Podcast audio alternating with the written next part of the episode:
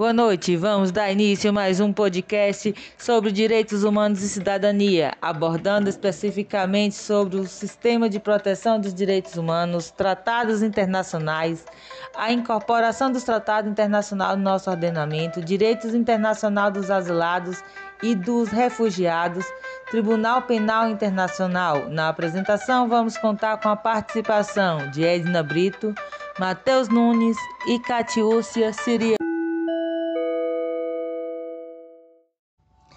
Após a Segunda Guerra Mundial, viu-se a necessidade de criar um sistema de proteção dos direitos humanos.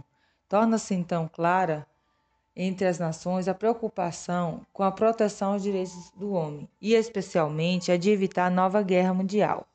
E nesse sentido de resguardar o valor da dignidade humana, concebida como fundamento dos direitos do humanos, ergue-se aí o direito internacional dos direitos humanos, tendo como marco no processo de internacionalização dos direitos humanos o direito humanitário, a Liga das Nações e a Organização Internacional do Trabalho. Essa internacionalização dos direitos humanos tinha como objetivo fixar limites à atuação do Estado e assegurar a observância de direitos fundamentais, valorizando o ser humano como sujeito de direito, sobre a crença de que, se existisse um sistema de proteção, muitas das atrocidades ocorridas durante a guerra seria evitada no âmbito dos direitos humanos. A internacionalização dos direitos humanos ou o processo de internacionalização dos direitos humanos, apesar de ter alguns embriões antes da Segunda Guerra Mundial, como a Convenção de Genebra de 1864 e a Conferência de Bruxelas de 1890, só ganha impulso após a Segunda Guerra Mundial, surgindo como resposta às atrocidades e aos horrores cometidos durante o nazismo, tendo o Estado como grande violador dos direitos humanos.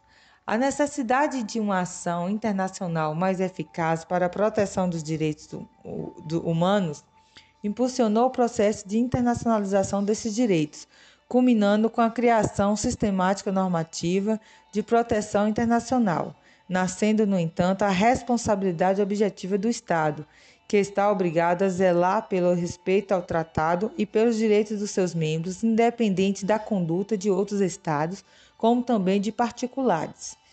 A Declaração Universal dos Direitos do Homem de 1948 inaugurou a fase de positivação e universalização dos direitos humanos.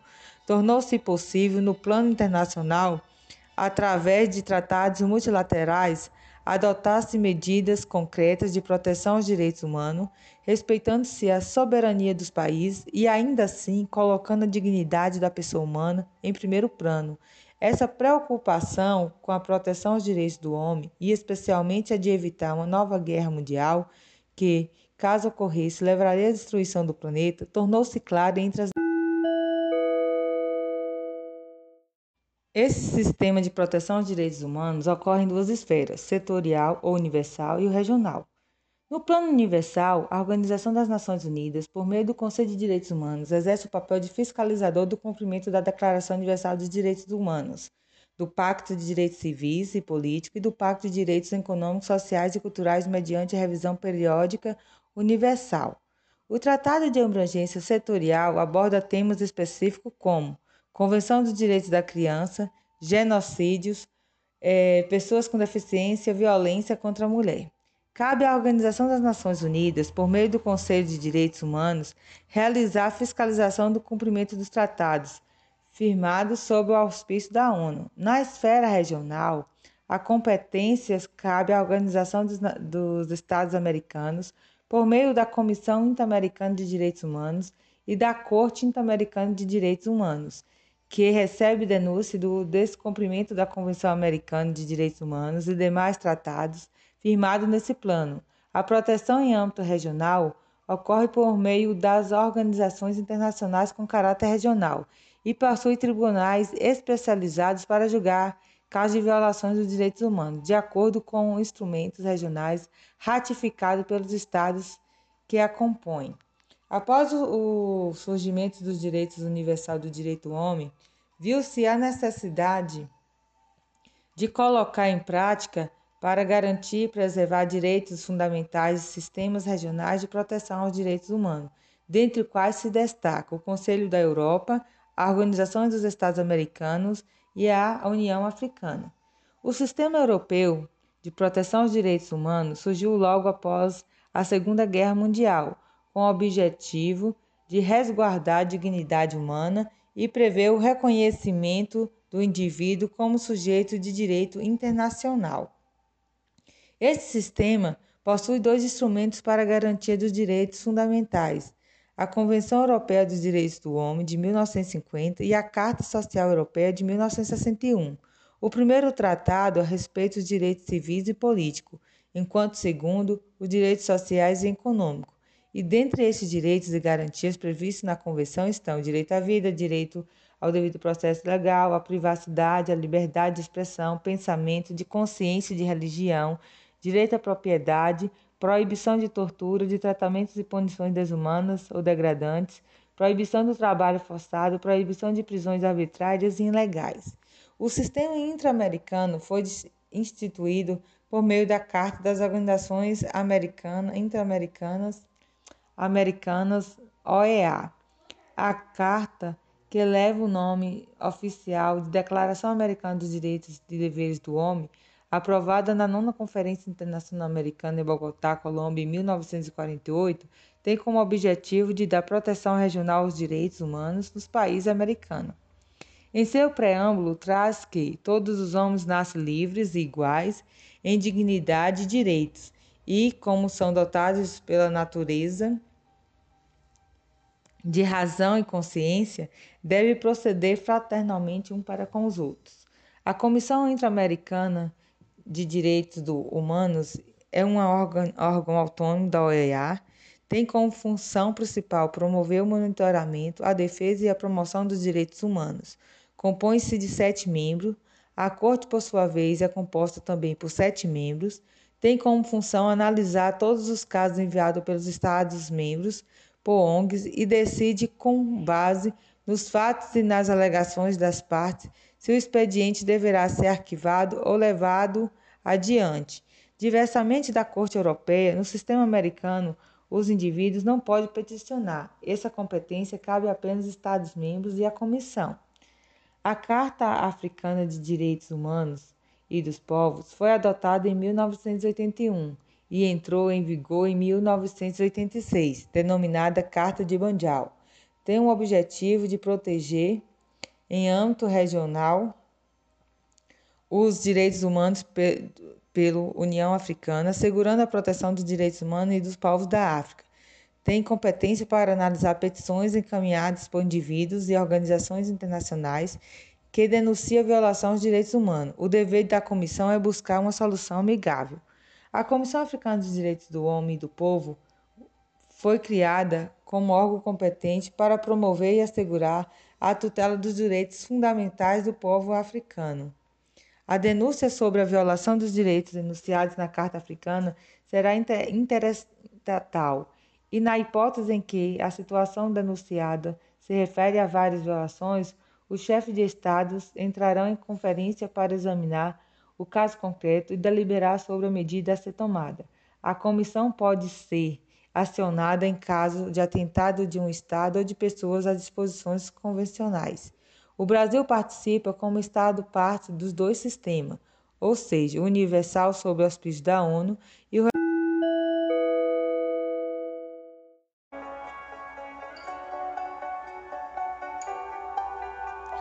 E tentando assegurar essa proteção dos direitos do homem e especialmente de evitar uma nova guerra mundial, os estados buscam celebrar acordo que visa a proteção dos direitos do homem, realizando tratados entre eles. O Brasil, ao longo da história, houve várias violações aos direitos humanos, como o genocídio dos índios, a escravidão dos negros, tortura e repressão no período da ditadura. Contudo, o Brasil só veio ratificar o primeiro tratado referente aos direitos humanos em 1984. Em 1988, com a Constituição, ampliou o rol de direitos e garantias fundamentais, dando ênfase aos direitos da pessoa humana e reproduzindo as normas contidas nos documentos internacionais. Mas para que um tratado internacional tenha validade e seja celebrado entre os Estados, é necessário que as partes signatárias tenham a capacidade para tal ato, que os seus agentes signatários sejam previamente habilitados por intermédio da Carta de Plenos Poderes, assinada pelo chefe do Executivo e referendada pelo Ministro das Relações Exteriores, transferindo a competência para tal ato. Que haja consentimento mútuo entre os signatários e que o objeto material em mérito no tratado internacional seja lícito e possível. Os tratados devem ser de forma escrita e a sua celebração é composta por algumas fases. A primeira fase é a fase da negociação, onde cada Estado pretendente à aderência do tratado a priori estuda as matérias a serem abordadas e os objetivos a serem alcançados. Após a negociação e a elaboração do texto do tratado, vem a segunda fase, em que ocorre a assinatura ou adoção da, por parte dos membros signatários, demonstrando dessa forma a concordância dos chefes de Estado ou de suas delegações componentes com o mérito elencado no texto que foi convencionado. A terceira fase é a fase interna de cada signatário, cujos órgãos legislativos dos Estados signatários apreciam o texto que foi acordado no corpo textual do ato internacional. E a quarta e última fase, quando há ratificação ou adesão do texto convencionado, findando-se com a troca dos instrumentos que consubstancia no ato entre os sujeitos aderentes. No Brasil, após a ocorrência de sua ratificação, o tratado ainda será promulgado por decreto da Presidência da República e publicado no Diário Oficial da União. Essas etapas são pré-requisitos internos adotados pelo Brasil para implementar, e para implementar a aplicabilidade e a executoriedade das normas no ordenamento jurídico interno.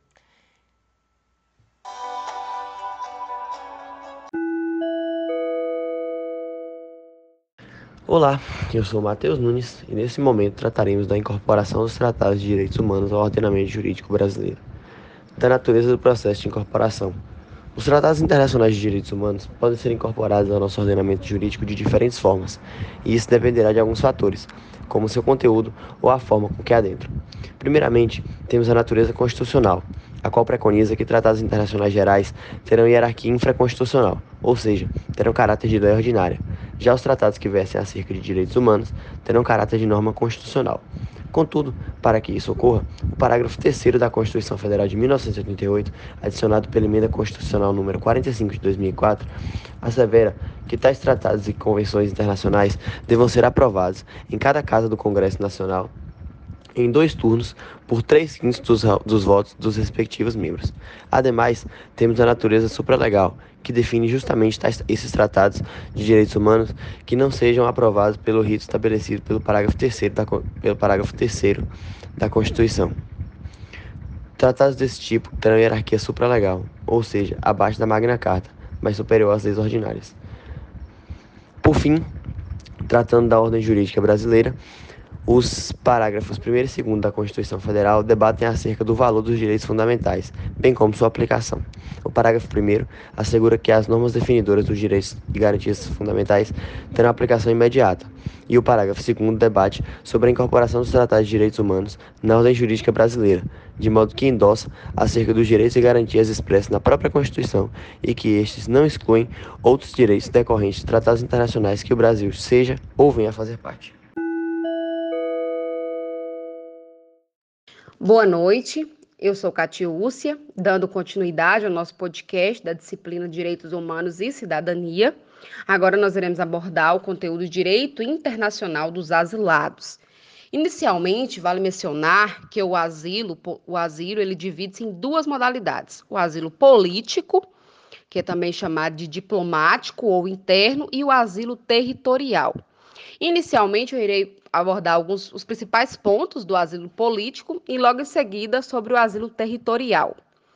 O asilo político ele consiste na proteção dada por um Estado a um indivíduo cuja vida, liberdade ou dignidade estejam sendo ameaçadas pelas autoridades de outro Estado, normalmente por conta de perseguições de ordem política.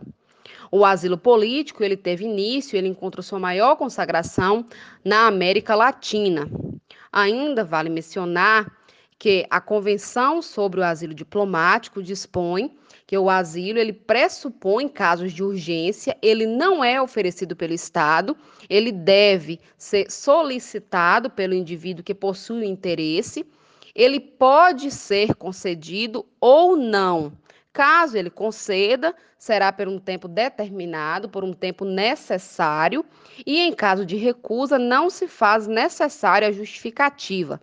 E aqui nós podemos dizer que o asilo ele, apesar de possuir a finalidade de proteção da pessoa humana, ele é considerado um direito do Estado e não do indivíduo. Ou seja, o Estado ele não é obrigado a conceder asilo, ele pode conceder ou ele pode negar. E aí vai de acordo com as conveniências daquele Estado.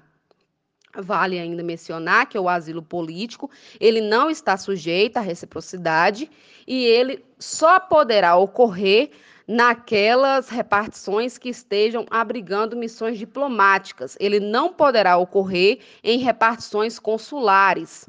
Vale mencionar ainda as causas que dão, é, que dão, que terminam o asilo político, que pode causar o término, que é a renúncia, a entrega do asilado, a morte, a fuga, a saída do Estado. Todas essas causas aí pode terminar, pode findar o asilo político. No que tange o asilo territorial, este pode ser considerado como sendo a proteção em que um Estado concede ao indivíduo dentro do seu território. O asilo territorial ele encontra amparo lá na Declaração Universal dos Direitos Humanos, em seu artigo 14, o qual assegura que a vítima de perseguição tem o direito de procurar asilo em outros países, de gozar desse asilo. Sendo assim, não só o criminoso político se beneficia dessa concessão. A Convenção sobre Asilo Territorial, ela dispõe sobre as regras a serem seguidas pelos estados signatários, reafirmando os direitos dos estados soberanos a receber esses asilados em condições que já estão pré-estabelecidas lá no artigo 14 da Declaração Universal dos Direitos Humanos. Dito isso, o asilo territorial ele pode ser considerado como um ato de soberania de determinado estado. E aí ele tem esse fim de resguardar a integridade física, a liberdade do beneficiário. Porém, quando se trata de crime de guerra ou de crimes contra a paz ou contra a humanidade, não será possível a concessão do asilo territorial. Ainda, a Convenção sobre o Asilo Territorial, ela traz o princípio da não repulsão, o qual assegura que nenhum país ele pode forçar o regresso ou expulsar alguém para que retorne a uma situação que ameace a sua vida ou a sua liberdade. Porém, o Estado, né, como ele, ele tem essa faculdade de aceitar ou não a pessoa, e caso ele não aceite, ele deverá reconduzir a pessoa ao estado de origem dela ou mandar para um terceiro estado. Porém, nós percebemos né, nessa primeira opção que, ao reconduzir ao país de origem, ele está violando o princípio da não repulsão. No que tange a saída do asilado do estado asilante, é necessário que o asilado avise o governo do estado asilante e ele não poderá retornar ao seu país de origem. Caso ele não avise o governo ou ele retorne ao país de origem, ocorrerá a renúncia do asilo não mais podendo retornar àquele país na condição de asilado. Por fim, vale mencionarmos né, também as causas que dão ensejo ao término da condição de asilo territorial. Além da saída do Estado, tem a naturalização no Estado asilante, a morte ou se cessar a causa que motivou o asilo, ou até mesmo a expulsão do asilado. Por fim, nós temos o direito internacional dos refugiados, o direito internacional do, dos refugiados, ele é concedido, né, o refúgio, ele é concedido aos imigrantes por fundado temor de perseguição, por motivos de raça, religião, nacionalidade ou qualquer outra natureza, com o objetivo de proteger a vida e a integridade do indivíduo. O Alto Comissariado das Nações Unidas para os Refugiados, eles trazem ele aponta né, alguns dados em relação ao número de refugiados que possui atualmente. hoje possui mais de 70 milhões de refugiados. No Brasil, a matéria é regulamentada pela Lei nº 9.474, de 1997, a qual institui o Comitê Nacional para os Refugiados, o CONARE, e pela Convenção das Nações Unidas sobre o Estatuto dos Refugiados, de 1951. Vale mencionar aqui que recentemente houve uma, uma, um grande deslocamento forçado na Venezuela devido a uma crise que assolou o país. Olá, sou eu, Matheus, novamente, e agora trataremos acerca do Tribunal Penal Internacional. Antecedentes históricos. Um Tribunal Penal Internacional de caráter permanente já havia sido pensado desde 1872. Porém, somente no século XX, pela necessidade de julgar as atrocidades cometidas durante as guerras e como base de um novo sistema jurídico de direito internacional, foram estabelecidos os tribunais militares de Nuremberg e de Tóquio. Também tivemos os tribunais penais da ONU em resposta às atrocidades cometidas durante o conflito na antiga Iugoslávia e os assassinatos em massa em Ruanda. Com isso, para julgar casos semelhantes aos julgados nos tribunais de Nuremberg e Tóquio, entre 1995 e 1998 houve a criação da Corte Penal Internacional, com um caráter permanente mediante a assinatura do Estatuto de Roma. Acerca dos princípios. Quanto aos princípios, podemos elencar seis como fundamentais ao funcionamento do TPI, o Tribunal Penal Internacional, sendo eles o princípio da complementariedade, definindo que o TPI atuará subsidiariamente ao Estado, de modo que sua jurisdição não se sobrepõe à dos Estados. O princípio da universalidade, asseverando que os Estados-membros submeter-se-ão à jurisdição do TPI, devendo aceitar integralmente o Estatuto de Roma. O princípio da responsabilidade penal individual, de modo que a responsabilização penal dos crimes sob a jurisdição do TPI recairão sobre a figura do indivíduo. O tribunal do juiz, o princípio do juiz natural, perdão, como vedação à prática do tribunal de exceção e obrigando que o juiz seja pré-constituído pela lei o princípio da legalidade, impedindo o uso de costumes e analogias para criar tipos penais incriminadores ou agravar as infrações existentes, e o princípio da imprescritibilidade, ou seja, a prescrição não recai sobre os crimes de competência do TPI. Acerca dos crimes de competência do TPI, temos o crime de genocídio, que são atos praticados com a intenção de destruir um grupo nacional ético, étnico racional ou religioso, os crimes contra a humanidade, que são crimes de homicídio, tortura e extermínio cometidos contra qualquer população civil, e os crimes de guerra, praticados em estado de exceção, que violam leis e costumes. As penas aplicáveis são a reclusão desde que não superior a 30 anos, havendo uma vedação à prisão perpétua, a multa e o confisco de bens. Como observação, o tribunal também poderá fixar uma reparação às vítimas. E por fim, o Tribunal Penal Internacional no Brasil, o Brasil assinou o Estatuto de Roma em fevereiro de 2000, sendo ratificado pelo Congresso Nacional em junho de 2002.